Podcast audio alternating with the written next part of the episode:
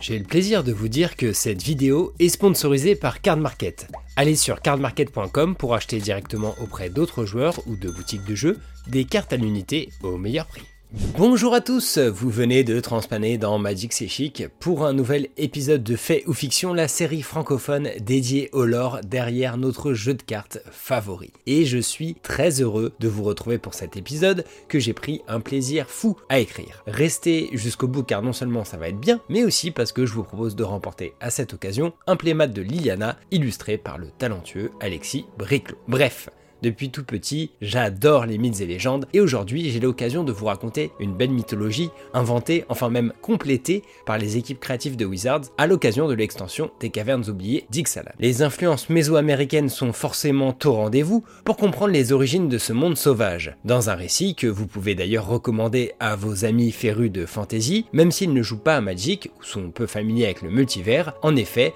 nous allons ici remonter jusqu'à la genèse d'un monde fabuleux. Pourtant, peu archives écrites ont été récupérées de cette époque lointaine, mais il en existe quelques-unes pour corroborer les faits que je m'apprête à vous relater. Tablettes ou codex ayant été découverts au fond de lac et vallées situées au plus profond du noyau, la caverne centrale est sphérique d'Ixalan. La plupart de ces reliques sont maintenant exposées dans les grandes salles d'Oteklan, la capitale du peuple Oltec. Mais il est assez complexe de les déchiffrer. En réalité, la majorité de la connaissance de cette époque a heureusement été transmise oralement, génération après génération. À mon tour, je vais vous transmettre ce savoir par la parole. Alors, êtes-vous prêt à entendre la grande histoire d'Ixalan?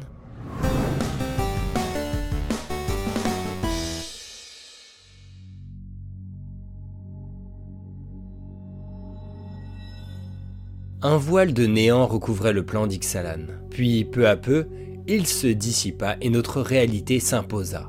Une terre de paradis se forma en son cœur, baignée de la lumière de Chimil, le soleil créateur de toute vie. En ces contrées paradisiaques, en forme d'espace creux à l'intérieur du monde, les premiers hommes s'éveillèrent, se dressèrent de toute leur hauteur et levèrent la tête pour voir Chimil, leur déesse mère. S'ils ne l'appelaient pas encore ainsi, ils comprirent que cette étoile intérieure avait engendré leur espèce, et que leur monde était encore jeune. Des générations se succédèrent ainsi durant une période totalement indéfinie, si ce n'est que quatre grandes civilisations humaines vinrent a priori se suppléer l'une après l'autre. Aucun vestige quelconque ne subsiste de celle-ci, mais c'est à partir des Commonwenak, le cinquième peuple, que l'histoire antique d'Ixalan commença enfin par se transmettre à travers des récits racontés au fil des âges. Il est ainsi rapporté que les Commonwenak, tout comme les premiers hommes, vivaient au paradis. Cette expression peu anodine a été utilisée pour signifier qu'ils étaient les intendants de ce lieu véritablement idyllique, protégés des démons, des diables et de quelconque autre horreur. Le tout sous le regard de leur déesse mère Chimil, qui les avait placés là pour leur bien. En revanche, jamais elle n'interviendrait. Elle était la créatrice, non pas la jardinière. Cependant, ses enfants, les dieux des profondeurs, pourrait éventuellement reprendre le rôle de protecteur direct si les Commonwenak préparaient correctement ce monde pour leur arrivée prochaine. Cette charge qui leur incombait, les humains l'embrassèrent avec joie, et c'est tout naturellement qu'ils entreprirent de créer une civilisation en harmonie avec le noyau afin de pouvoir accueillir leur nouveau dieu.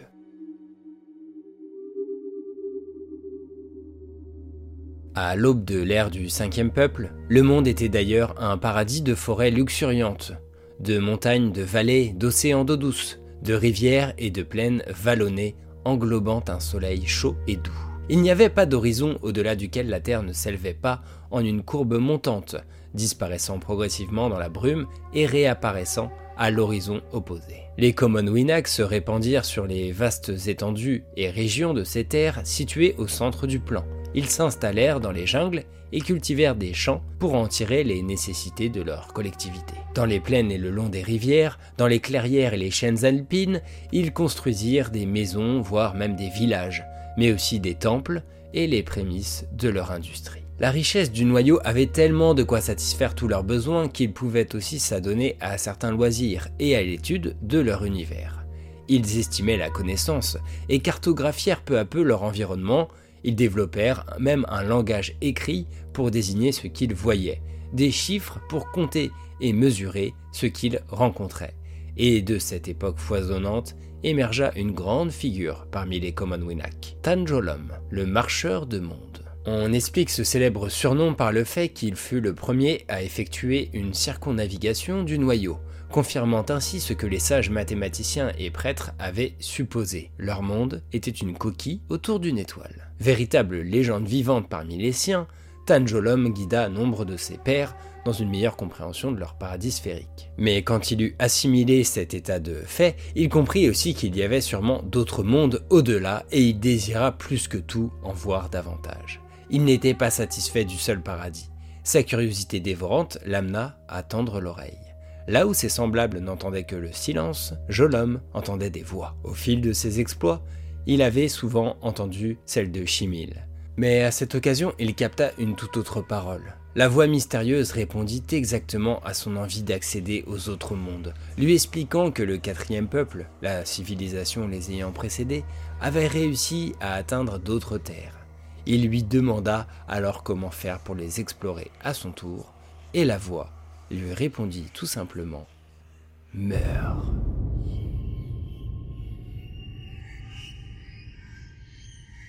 La mort, à cette époque, n'était pas une terreur pour le cinquième peuple. Le noyau était le paradis. Il n'y avait pas d'au-delà dissimulé du monde des vivants. Les échos, soit les esprits de ceux qui avaient trépassé, marchaient parmi les vivants. Le voile entre la vie et l'au-delà était très mince. Et pour Tanjolom, la perspective d'explorer le monde des esprits n'était simplement qu'une autre chance d'aventure.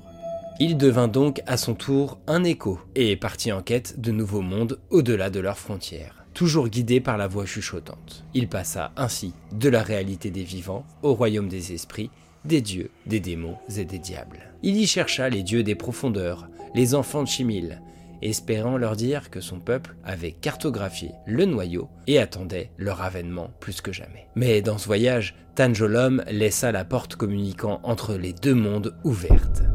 Des sombres créatures s'infiltrèrent alors chez les vivants, mais aucune n'était plus terrible que celui qui était considéré comme le tout dernier enfant du quatrième peuple, répondant au nom d'Aklazots. Si tout le monde sait aujourd'hui qu'il est l'un des dieux d'Ixalan, peu savent en revanche qu'à la fin du quatrième âge, il était encore loin d'être divin, mais simplement mortel, un être avec un nom et une forme différents. Sa peur de la mort le poussa à massacrer ses aînés, à se nourrir du sang de ses semblables, de tous les hommes et de toutes les femmes qui constituaient la dernière génération du quatrième peuple, afin de pouvoir se maintenir en vie. Il voulait devenir semblable à un dieu, et parvint ainsi à persister au-delà de la fin de toute chose, dans le néant qui était l'espace entre les âges. Dans cet espace, l'être qui deviendrait Taklazots assista au début de la cinquième époque et à la naissance des premiers dieux. Il réalisa à ce moment ce qu'il devait devenir pour persister au-delà de la mort. Il guida alors Tanjolom avec ses murmures, l'instrumentalisa avant que le dernier enfant de Chimil ne puisse émerger. La créature piteuse intervint, le dévorant et prenant sa place, celle du cinquième dieu. Il émergea dans le noyau en tant qu'Aklazots, usurpateur de la mort, dont la divinité était bue à partir d'un cadavre divin et dont le domaine était le voile de gaz qui séparait la vie de l'au-delà. C'est aussi à cet instant qu'il s'incarna dans la forme d'une hideuse et gigantesque chauve-souris en décomposition. Encore aujourd'hui, il est drapé des parures du dieu qu'il a usurpé. Et tout cela n'était que le début des grands bouleversements qui s'annonçaient pour le cinquième peuple.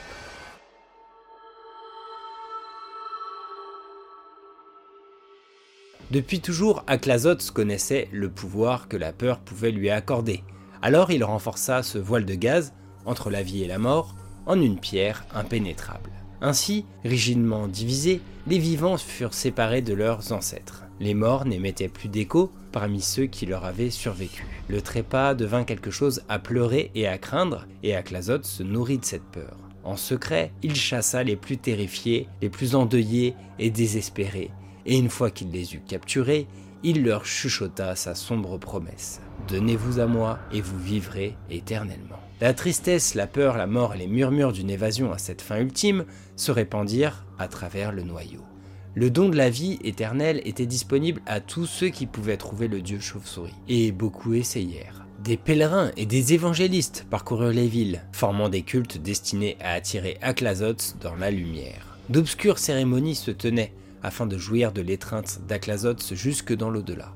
Ces rituels désespérés horrifièrent une grande partie des Commonwealth, mais ne s'arrêtèrent pas pour autant lorsque les dirigeants confrontèrent ces cultes sombres. En effet, quand les anciens et les intendants tentèrent conjointement de les arrêter, les jeunes frénétiques les accueillirent avec violence. Les gouverneurs réitérèrent leurs efforts, mais en envoyant cette fois des soldats.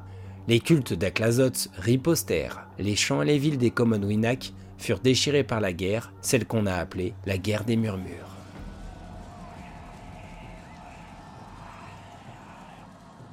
Un tel conflit engendra son lot de massacres et autres horreurs, mais aussi de véritables héros et légendes. De plus, ce déchaînement hâta l'arrivée du reste des dieux des profondeurs parmi les Commonwealth. Le premier à se montrer fut Horaire Axonil attiré vers le noyau par les bruits familiers de la bataille. Bien qu'il fût lui-même une créature de violence, et que les lamentations et la cruauté qu'il avait observées ne le choquaient guère, il fut cependant outré par l'architecte de cette guerre civile. Aklazots n'était pas réellement de sa famille, mais un démon usurpateur. Ainsi, Horaire Axonil tendit la main vers le firmament et avertit son frère aîné, Horaire Tak, de ce qui se passait dans le noyau. Puis il entra dans la guerre des murmures contre Aklazots, rassemblant une compagnie composée de mille champions pour le suivre au combat. En effet, Horaire Axonil est le dieu patron des guerriers, des tempêtes, du feu, de l'été, des éclairs, mais aussi des dinosaures, des athlètes, de la passion et des volcans. Il a une apparence redoutable, mariant le corps musclé d'un grand guerrier avec la forme titanesque de puissants dinosaures. Son bras droit s'étend d'ailleurs jusqu'à devenir le cou, puis la gueule d'un redoutable tyrannosaure, en guise de poing. Son autre main porte également un Makwawutl, tandis que sa tête est en réalité un crâne menaçant empreint d'or. Son frère, Horaire Tak, après s'être démêlé de son amant à la forme serpentine Horaire Pakpatik, émergea à son tour dans le noyau.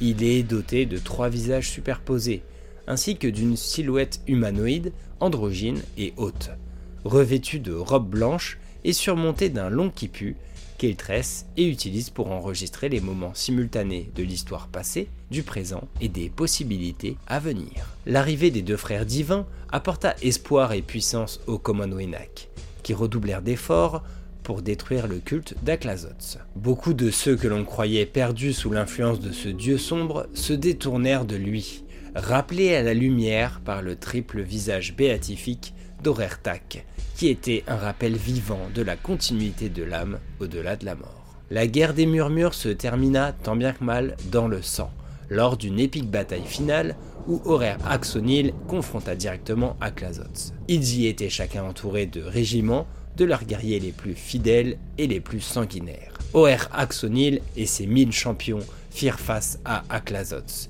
et ses buveurs de sang.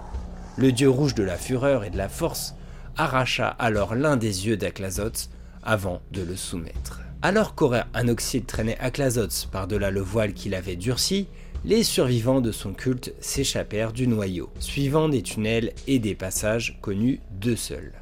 Aklazots leur avait montré, pendant sa brève vie dans le noyau, un monde au-delà et en dessous du monde connu, plus sombre, plus adapté à ceux qui portaient son don de vampirisme.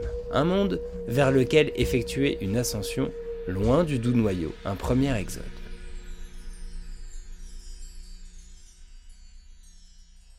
La guerre des murmures prit ainsi fin, et Aklazots fut emprisonné quelque part dans le noyau pour l'empêcher de mener à bien son but ultime, éteindre Chimil, et par la même occasion prendre la primauté sur ses enfants, les autres dieux. Pour ses grands crimes, Aklazots est à jamais associé à la trahison, à la nuit, soit l'opposé de la lumière vivifiante de Chimil, mais aussi à la mort. Le dieu noir neutralisé, une grande ère de reconstruction put commencer. Le voile entre la vie et la mort s'amassit à nouveau, permettant le retour des échos honorés parmi les vivants. Les fondations d'Oteklan, la capitale des Komanoinak, furent posées sur les rives d'un grand lac, Washibal.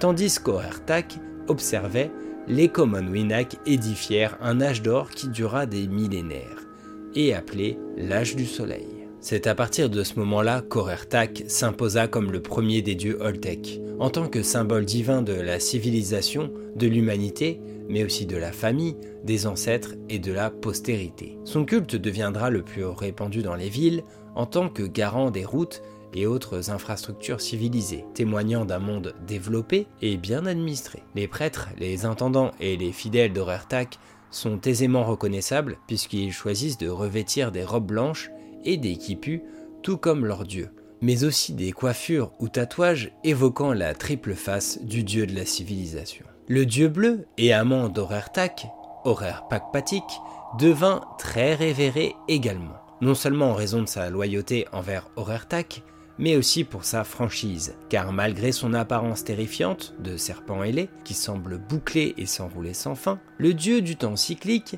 prône le fait d'être concis et d'agir pour le bien commun sans artifice. Horaire Pakpatik est associé aux érudits, aux constructeurs, aux scientifiques, aux échos, aux jeteurs de sorts, aux pêcheurs, aux marins, aux temps et aux eaux de tout type. La plupart des écoles ont des hôtels, des fresques ou des mosaïques dédiés à horaires Pakpatik. Et beaucoup de ces temples servent également à l'étude avancée des sciences. En revanche, le culte d'Horaire Kaslem, la déesse de la vie, est quelque peu plus discret. Les Oltecs ont un profond respect pour elle, mais ces temples sont dispersés à travers les vallées et jungles profondes du noyau.